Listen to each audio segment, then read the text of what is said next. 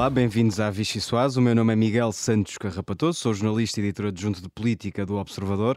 Tenho ao meu lado o filho pródigo de Vilar Formoso, que esta semana comemorou mais uma volta ao sol, o jornalista da rádio Diogo Teixeira Pereira, e as não menos queridas, as jornalistas de política Inês André Figueiredo e Mariana Lima Cunha. É esta verdadeira task force que me vai ajudar a explicar uma semana em que Marcelo Rebelo de Sousa pediu juizinho aos portugueses, António Costa pediu que se evitasse um trágico janeiro e Marta Temido acabou a pedir desculpa do fundo do coração a todos os que ofendeu. Que saudades que tínhamos deste filme.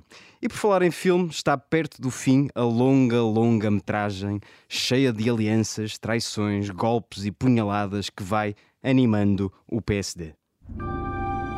Efetivamente, o meu adversário tem eh, mais eh, aparelho partidário com ele do que eu. Portanto, não, é? eu acho que não andei a contar, mas noto isso. Cada militante uh, é livre quando vota, está a votar sozinho, não está lá ninguém com uma pistola, nem ninguém com. Uh, uh, nem ninguém a votar por ele ou no seu lugar.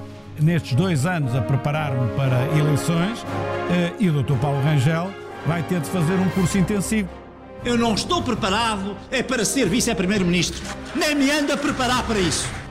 Nas ruas eu não tenho ouvido dois dirigentes do PS. Tenho ouvido muita gente do PS que se diz que se for eu o candidato do PSD, não vota no PS e vota em mim. Eu não quero um presidente do PSD cuja grande preocupação é andar a fazer contas sobre como é que pode ter ou deixar de ter uma maioria com o PS.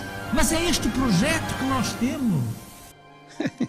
claro que tenho, mas não é isso que determina. Claro que tenho. Rio, o indesejado, ou Rangel, o impreparado. Quem vencerá? Está quase, quase a saber-se. Para comentar isto e muito mais, venha daí a refeição mais deliciosa da política portuguesa.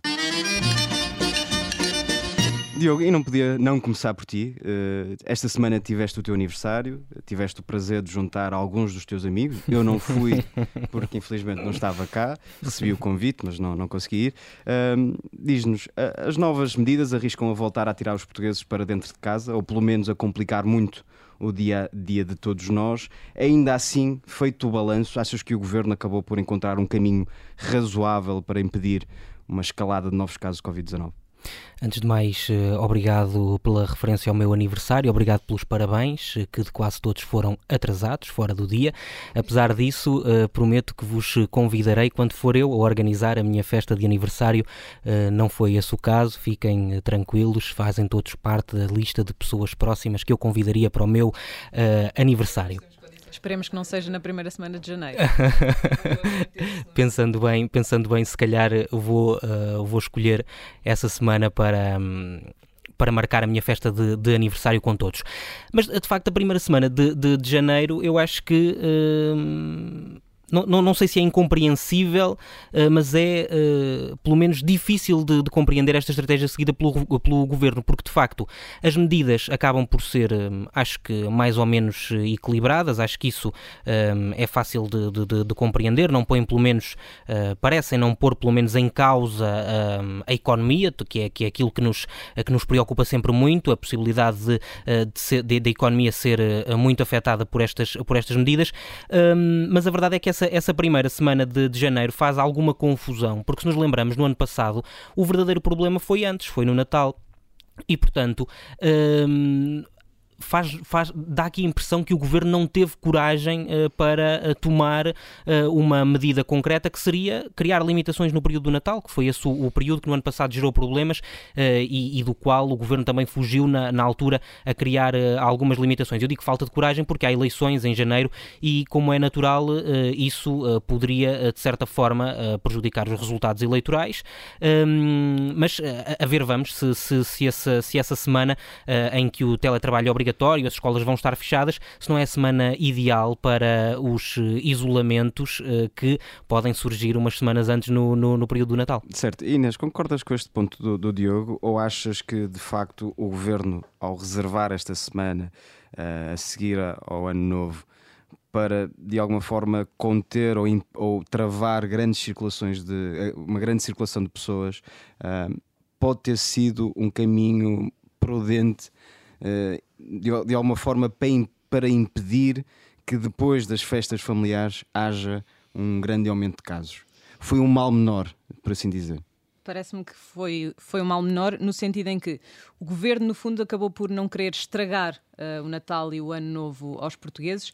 O ano passado acabou por acontecer um bocadinho o mesmo, mas deu a geneira uh, na semana a seguir. Então, o que eu Uh, percebi, digamos assim, da estratégia que António Costa anunciou ontem, foi que foi criada uma fórmula um, que o governo creio que é mágica ou que espera que seja mágica para salvar, como ele dizia, o, que 2022 não tenha um trágico janeiro como teve 2021. Ou seja, as medidas acabam por apertar um bocadinho em dezembro, nada naqueles dias em específico, não há limitação de pessoas, não há ajuntamentos um, proibidos, não há indicações, como houve o ano passado, para que as famílias tenham um número limitado de pessoas à mesa.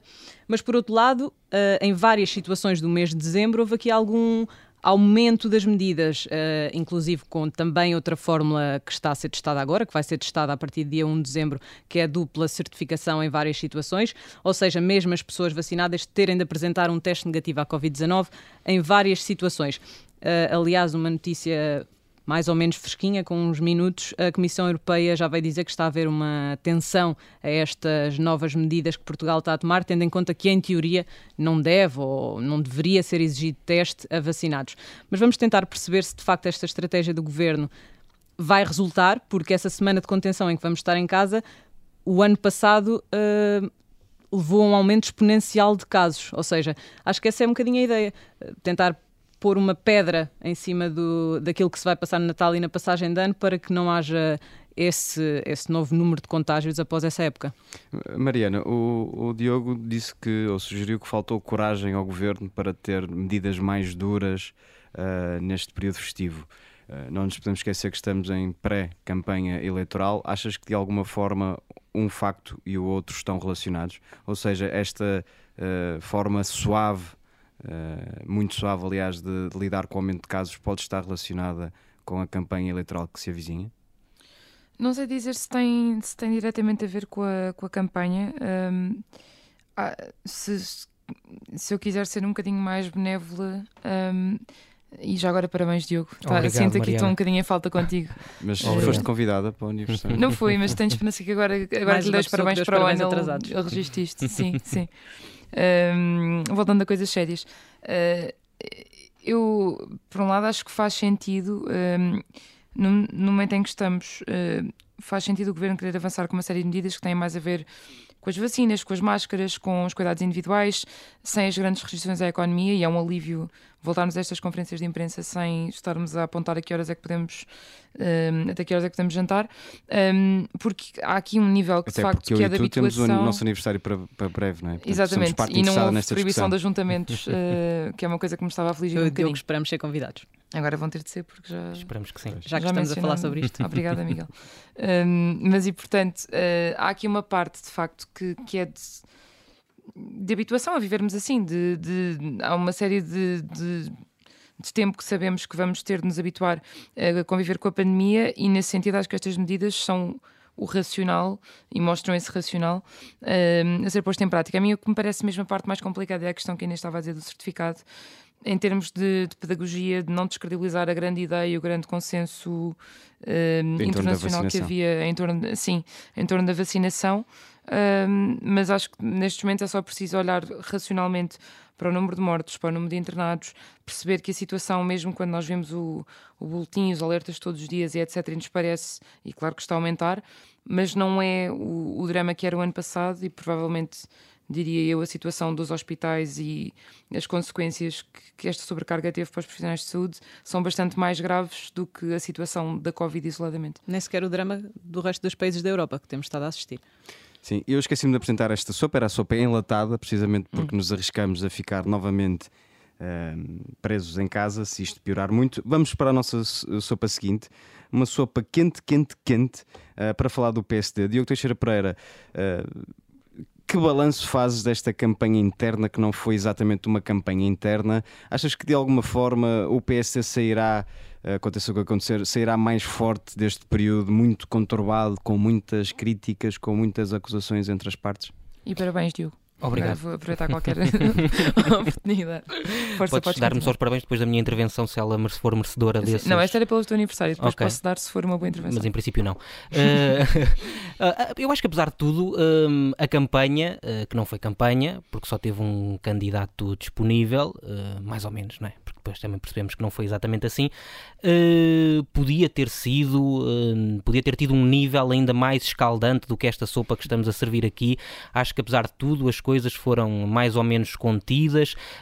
Mas ficaste, para o que realmente interessa aos portugueses, ficaste com uma ideia concreta do que defendem para o país Paulo, Paulo Rangel e Rui Rio? Tive dificuldade, tive dificuldade de facto, e eu acho que é nesse ponto que eles mais, uh, nos poucos pontos que eles conseguem esclarecer, uh, mostram-se muito iguais, e portanto não é por aí que nós conseguimos uh, distingui-los. Ainda ontem Paulo Rangel deu uma entrevista à, à, à Rádio Observador, brilhantemente conduzida, de resto, pelos jornalistas de política da Rádio Observador, e um, é, é muito difícil chegar a uma, a uma conclusão uh, concreta de como é, que, uh, como é que as coisas se fazem. Precisamos de crescer, mas como? Precisamos de uh, criar mais riqueza no país, mas como? Isso é, é, é difícil perceber. Eu acho que isso é, é igual uh, de parte a, parte. Agora, eu gostava só de dizer que estou muito entusiasmado com o dia de amanhã, porque acho mesmo que podem não ser favas contadas, não é? Eu acho que nós temos visto que de facto o aparelho está claramente ao lado de, de, de de, Paulo Rangel, um, mas acho que podemos ter uma surpresa amanhã e acho que, que devemos estar eh, atentos a isso um, para tentarmos perceber uh, também qual dos candidatos tem mais carrinhas de nove lugares que consigam, de certa forma, dar é aqui um impulso. Maior? Exatamente. Parabéns. Portanto... Inês André Figueiredo, uh, por falar em gente que está atenta a esta eleição interna, do PSD. O Chega é um espectador muito interessado na definição do, da liderança do, do Partido Social Democrata. Uh, achas que, de alguma forma, André Ventura estará a torcer mais por quem? Por Rui Rio, que lhe oferece condições talvez para crescer mais à direita, uh, ou por Paulo Rangel, na medida em que, em teoria, olhando para as sondagens que valem o que valem, etc, etc, etc, é um candidato que oferece menos condições de vitória ao PSD? Eu diria que há aqui dois cenários uh, diferentes. O primeiro, aquele que já está um bocadinho excluído, em que André Ventura acreditava que podia fazer parte de um governo de direita. E esse foi um pouco arredado também durante esta, esta campanha interna, como o Diogo diz só teve um, uma pessoa disponível para, para estar na campanha interna, mas a partir desse momento André Ventura ficou um pouco encostado à parede e, aliás, a situação dos Açores veio um bocadinho por causa disso tudo, uh, porque sentiu, sentiu que Rui Rio também o tinha deixado de parte. Rui, uh, Rangel já o tinha dito, Rui Rio veio agora deixar claro que há uma linha vermelha também, Chega, também para o Chega. Por outro lado, em relação ao candidato que será melhor para o eleitorado de André Ventura continuar a votar nele, eu diria que Paulo Rangel um, vencer o PSD, ser líder do PSD, daria melhores possibilidades a André Ventura de crescer ou pelo menos de se manter naquela ideia de, dos 9, 10% das sondagens que temos visto, porque é um candidato muito diferente de, de André Ventura e que, se colo que coloca linhas vermelhas muito, muito bem definidas e, ao Chega. Paulo Rangel, atendendo aos indicadores que temos uh, e que estão disponíveis, é um candidato que não tem ainda o reconhecimento de uma grande fatia dos portugueses. Ou seja, André Ventura pode, eh, ao contrário do que poderia acontecer se Rui Rio se mantivesse na frente da liderança do PSD, eh, André Ventura tem aqui uma margem para aproveitar votos de eventuais indecisos eh, entre PSD e Chega,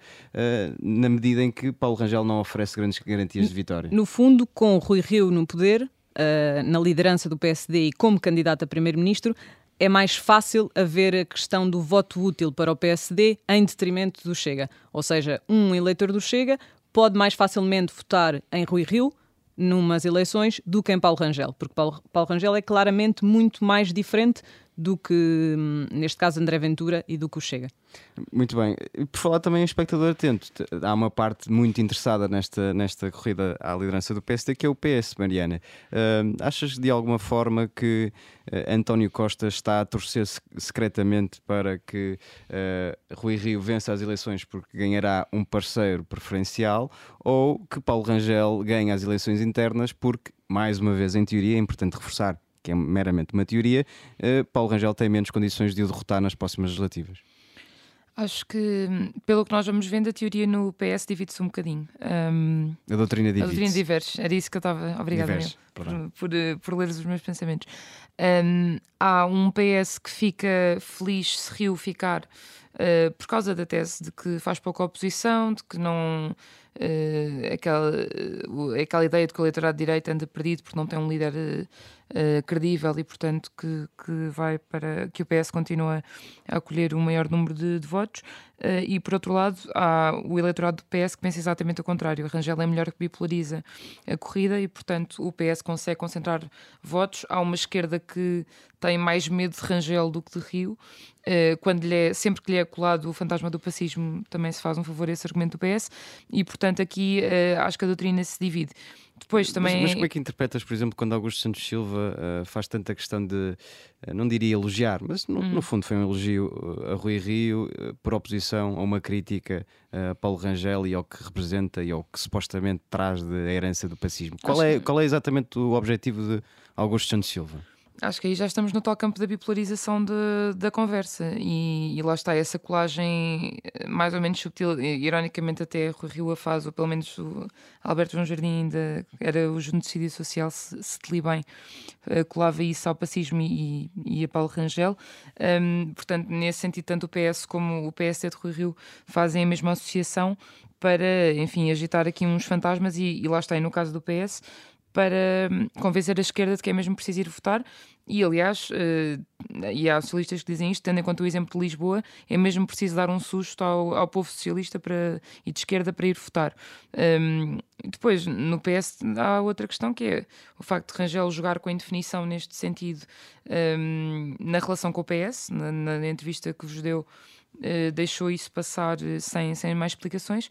Acho que a partir de 2015 passou a ser importante para os eleitores contar com isso e que se Rangel conta fazer do, de sua estratégia o ataque a Rio por eventuais acordos que faça com o PS, convinha dizer também ao que é que vai. Muito bem, a nossa primeira parte da Vichy Soares tem de ficar por aqui, nós voltamos dentro de momento. Olá, bem-vindos à segunda parte da Vichy Soares. Temos connosco Pedro Frazão, vice-presidente do Chega, bem-vindo. Muito obrigado, eu é que agradeço o convite e desde já muitos parabéns pelo fantástico estúdio a estrear, está a cheirar em novo e realmente a Rádio Observador merece, que é um espaço de grande liberdade para a comunicação e muitos parabéns e obrigado pelo convite. Muito obrigado. Vamos avançar então com, com a nossa entrevista. Ah, há umas semanas esteve envolvido numa polémica que começou no Twitter, onde publicou uma fotografia relativa à deputada Joacine Catar Moreira e onde se lia ah, a palavra descolonizar, passou a ler-se a palavra descolonizar. O que queria dizer com descolonizar a Assembleia? Bem, eu acho que isso não é uma Vichy Soase, isso é um gaspacho frio já com quatro semanas e muito azedo. Eh, essa situação já passou, foi daquelas, daqueles fediveres que acontecem, eu já falei. Aliás, foi com a própria Inês Figueiredo que eu prestei declarações sobre esse, sobre esse fediver. Eh, já sabemos que o Twitter é uma rede em que por vezes se escrevem coisas um bocadinho no limite. Eh, eu falei com a Inês Figueiredo, prestei as minhas declarações, é um episódio que está fechado. Isso que era, Na minha perspectiva está fechado. Segundo estou a parafrasear bem. Humor no limite. Humor no limite. Mas aqui o meu ponto é perceber exatamente o que é, que era, o que é, Sim, que é a palavra repare, descolonizar, o que é que queria dizer Sim, com isto. Repare, é uma ironia quanto ao descolonizar. E era uma tentativa de resposta, uh, utilizando algum humor, a uma deputada que passou dois anos uh, a destilar ódio contra a própria casa onde estava a servir, o próprio país, manifestando-se contra a, a, Portugalidade e muitas obras de arte, até inclusivamente a própria Casa da Democracia, e atirando consecutivamente epítetos contra o meu partido, contra o Partido Chega e contra o nosso presidente e deputado único, André, professor doutor André Ventura, uh, dizendo que era racista, xenófobo, homofóbico, portanto, todo o género de epítetos que lhes eram permitidos. para ir para a terra dela, expressões semelhantes. Em é, resposta, obviamente, em resposta ao que, ao que foi dito não é? Portanto, eu, percebo, eu percebo o contexto, já percebi que, que, estava no limite, a usar uma, uma expressão humorística na sua, no, no, no seu entender, mas o que eu queria mesmo saber é o que é que significa a palavra desconizar. A palavra não é essa, a palavra tira, tinha lá dois asteriscos no meio. Mas foi o objetivo quando, quando tapou. Uh... Um L e um O.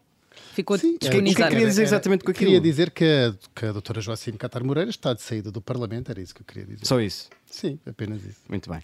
Avancemos então. Avancemos. A André Ventura deu ordens para que o Chega retirasse o apoio uh, José Manuel Bolieiro, nos Açores, e acabou desautorizado publicamente pelo próprio Não. deputado. Isto não, Não, parece.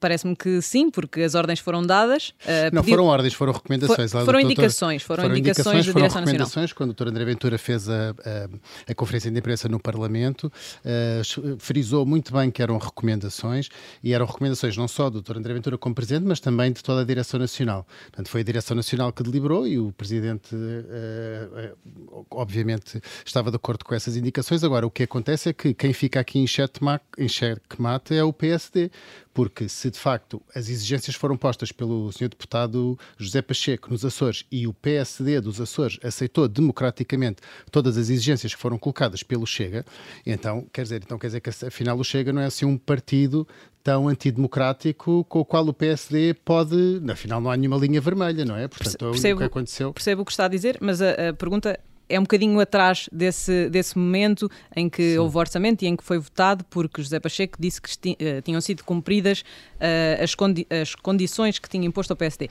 Aqui a questão é: André Ventura ou a direção do Chega fez uma indicação, essa indicação foi recebida nos Açores e, passado dois dias, um deputado surgiu a desautorizar, pode usar a, a palavra que quiser, mas a não seguir as indicações. A minha questão é: isto não fragiliza André Ventura quando estamos a dois meses das eleições legislativas? Não penso de todo. Se fragilizar alguém, fragilizaria, fragilizaria o PSD. Repare, o, o, o PSD diz que não fala com o Chega.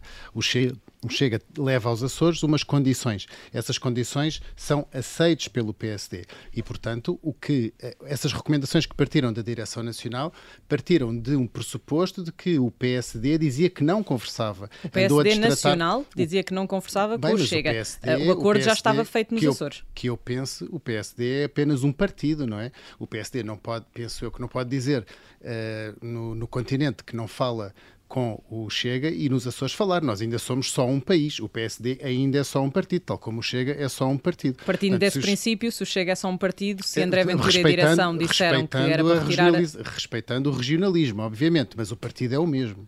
Certo, mas uh, voltando um bocadinho atrás, se o partido é o mesmo, no, o PSD é o mesmo, o Chega também é o mesmo. Por isso, se André Ventura tomou a decisão de indicar que era para retirar a confiança política uh, e não foi aceito. O Dr. André Ventura e a Direção Nacional disseram que era para retirar a confiança política no pressuposto de que o PSD dizia que não conversava de todo em todo com o Chega. Mas o PSD a partir do... nunca disse isso mas o PSD Açores está a representar também o PSD Nacional. Aliás, quando foi feito o acordo para uh, uh, o apoio parlamentar nos Açores, o Dr. Rui Rio esteve implicado nesse acordo, foi consultado. O Dr. André Ventura esteve em conversações com o Dr. Rui Rio aqui em Lisboa. Esse acordo não foi só feito na região dos Açores, foi feito também aqui em Lisboa. Houve conversações paralelas em Ponta Delgada e em Lisboa. Portanto, o, quem estava a ser dissonante no discurso era o PSD, não era o Dr. André Ventura. A partir do momento que o PSD corrige o seu discurso e diz não, afinal nós podemos conversar, muito bem, então se podemos conversar e se até aceitam todas as exigências, ou talvez não seja bom chamar de exigências, mas uh, propostas, propostas que o deputado José Pacheco uh, deu ao orçamento do, da região autónoma dos Açores, então a partir daí podemos com certeza conversar. Portanto, quem voltou atrás na sua posição foi o PSD. Deixe-me tentar eh, perceber o lado paralelo a todas essas negociações e ao, ao que aconteceu a seguir. O Chega não corre o risco de ser descredibilizado com estes cenários, ou seja, é mais fácil votar num partido mais estável do que arriscar num partido mais novo e com tantas questões internas? Olha, penso mesmo que não. Sabe porquê? Sabe qual é o nosso maior aliado do Chega, no Partido Chega? É a verdade. O maior aliado do Partido Chega é a verdade e os portugueses sabem isso, os nossos eleitores sabem isso. Portanto, quem fala a verdade pode uh, ter este tipo de posições porque os nossos eleitores entendem isso muito bem. E essa suposta estabilidade que estão sempre a falar. É uma estabilidade. Olha, veja, por exemplo, o caso, o laboratório que aconteceu agora no município de Santarém, onde eu fui eleito vereador. A minha eleição como vereador do Chega em Santarém é uma eleição histórica. O CDS concorre à Câmara de Santarém desde 1975, penso quando foram as primeiras eleições autárquicas, e nunca elegeu nenhum vereador. O Chega, como partido de direita conservadora, é, candidata-se pela primeira vez a eleições em Santarém e elege um vereador. É uma eleição histórica. E quero enviar daqui um abraço a todos os ribatejanos, principalmente aos escalabitanos.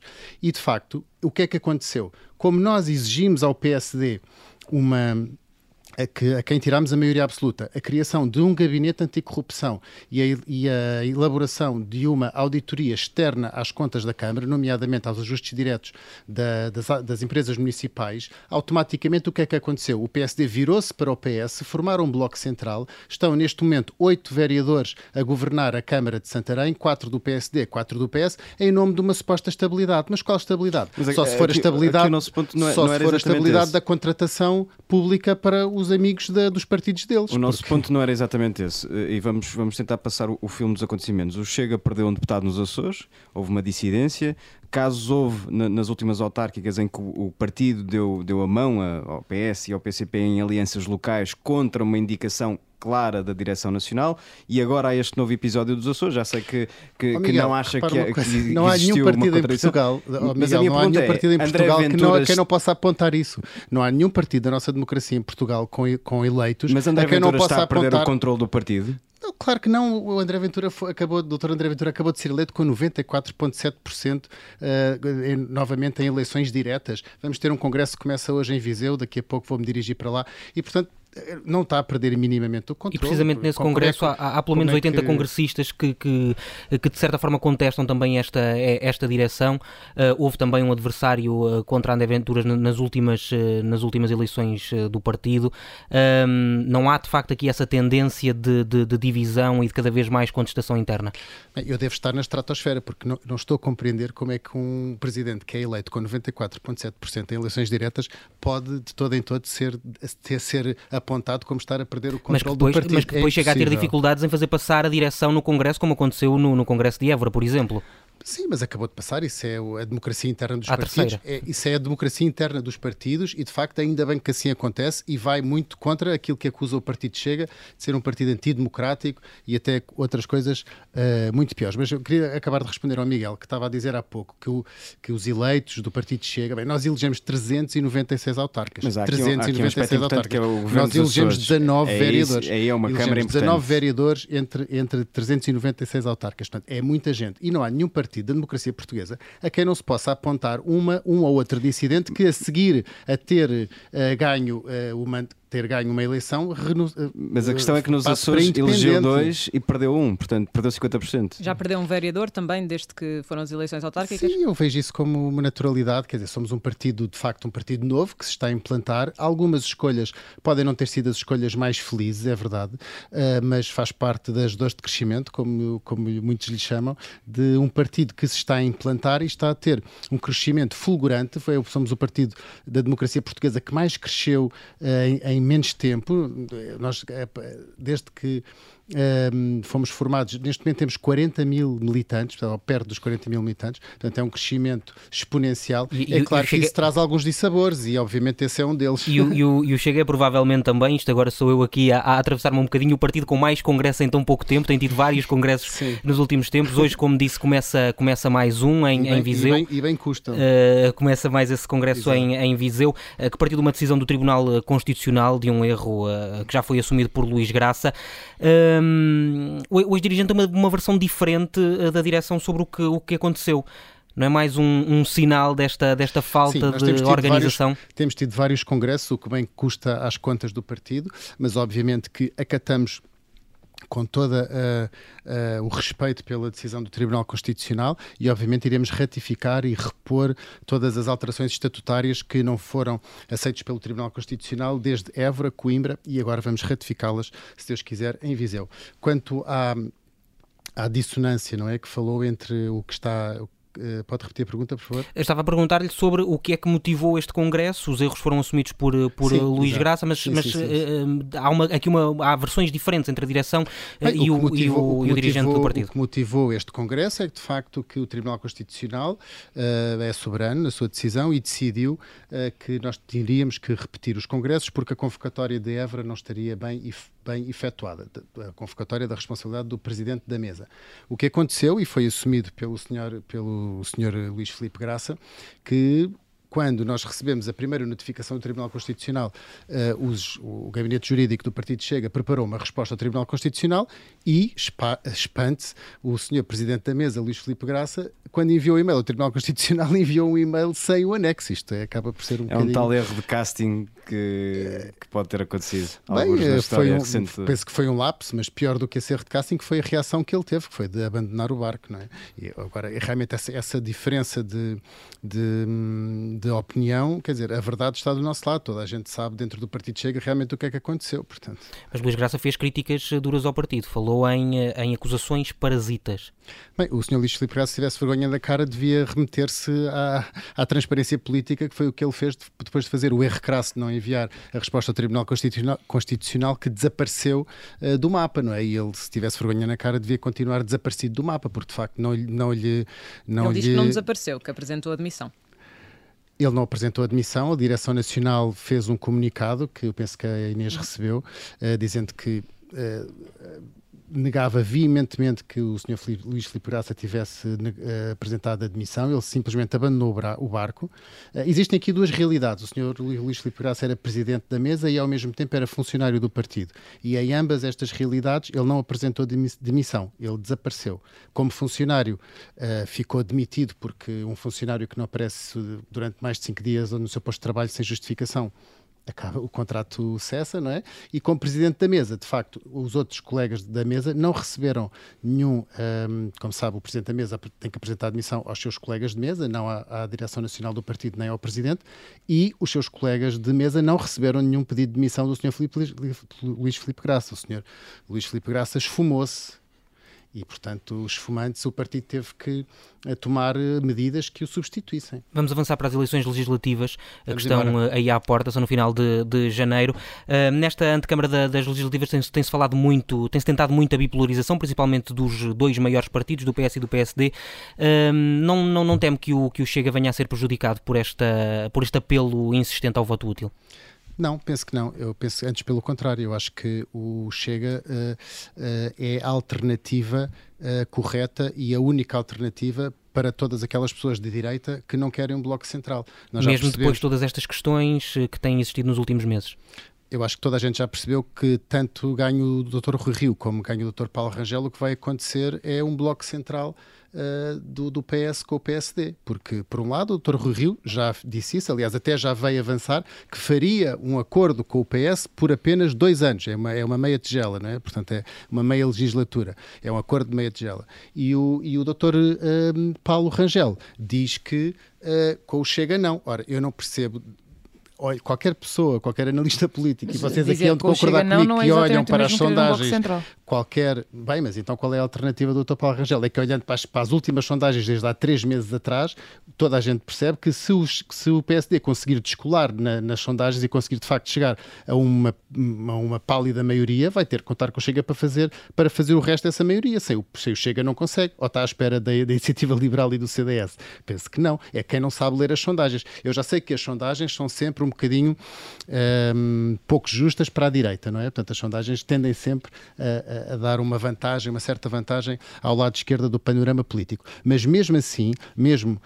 Um, mesmo que o CDS e a Iniciativa Liberal tenham um pouco mais do que as sondagens, nunca vão chegar à terceira força política. Semana após semana, sondagem após semana, o que é que nós vemos? Vemos o Chega retumbantemente no terceiro lugar da força política. E acho e, que portanto, na... é, é, irreal o Dr. Paulo Rangel dizer que vai fazer um governo de direita sem o Chega, é impossível. Entre Paulo Rangel e Rui Rio, portanto, não vê diferenças, não vê um que seja eh, melhor estar aos comandos do PSD para o Chega, para os interesses do Chega, do que outro.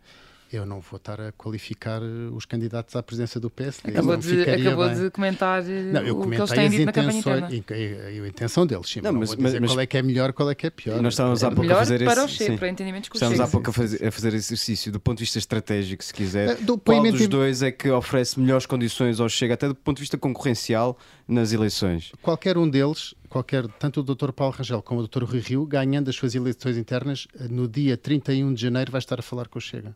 Portanto, o PS está obrigado a entender-se com o Chega, é isso? Se quiser fazer um governo de direita, obviamente.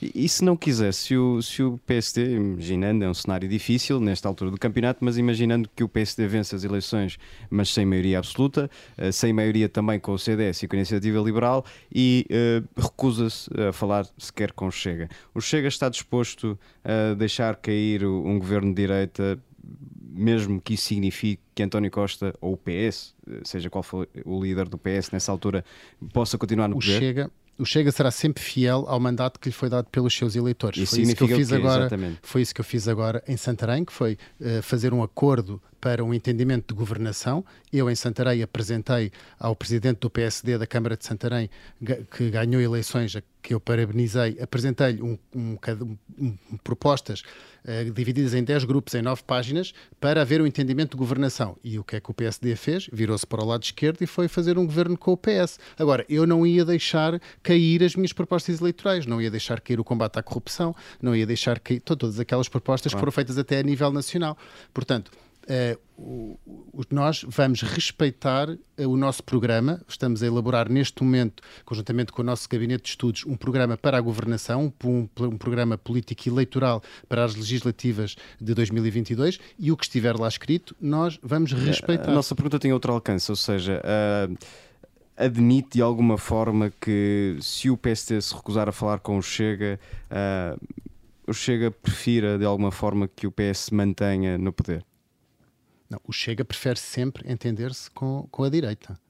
Mas se não se entender.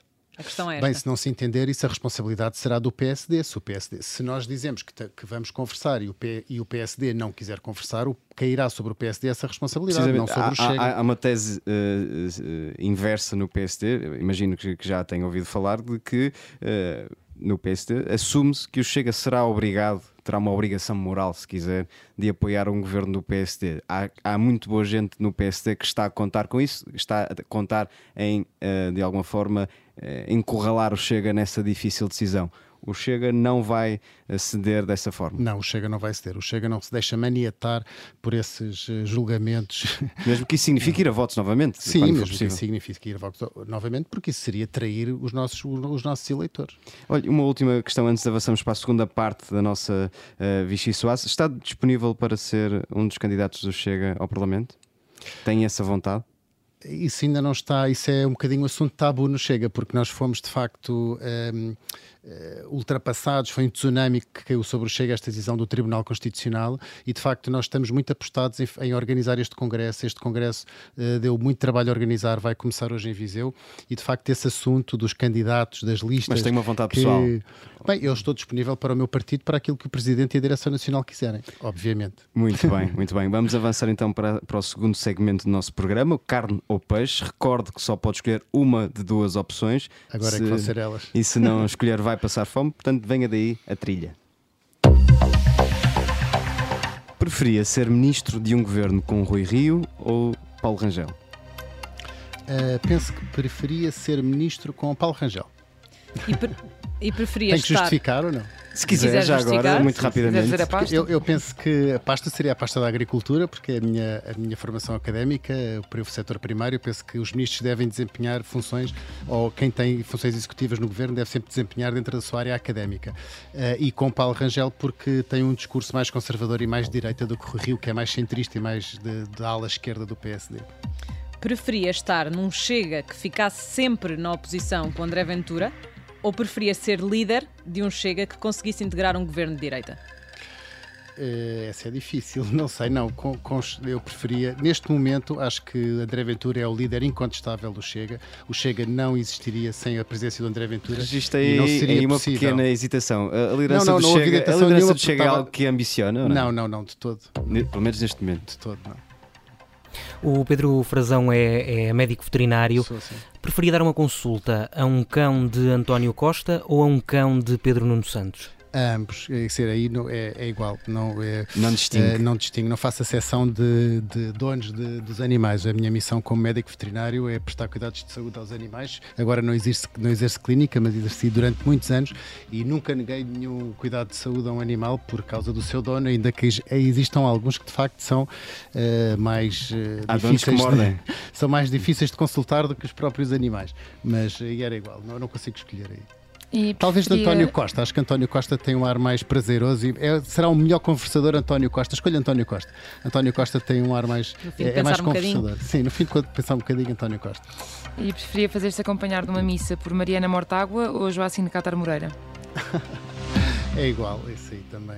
eh, Se pensar um bocadinho, se calhar eh, também chega a uma sim, conclusão entre sim, elas as sim, duas. sim. Eh, talvez doutora Joacine Catar Moreira. Para, para podia ser um, um momento de catarse e de perdão mútuo. Mas pedia-lhe desculpa.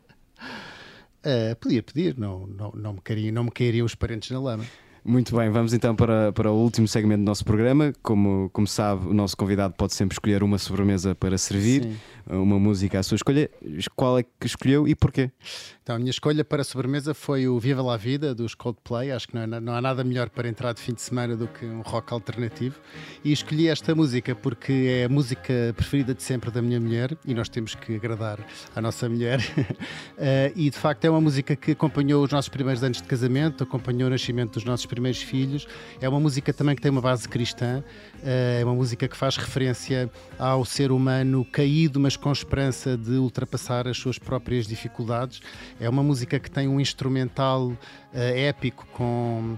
eh, com sinos, com carrilhões, com clarinetes, com um fundo orquestral. É uma música que apela à esperança, é uma música positiva e é uma música que acompanha a minha vida e da minha mulher. Pedro Frazão, muito obrigado por ter vindo a esta é Virgem. Soase. Muito obrigado. Os nossos ouvintes já sabem, voltamos na próxima sexta-feira.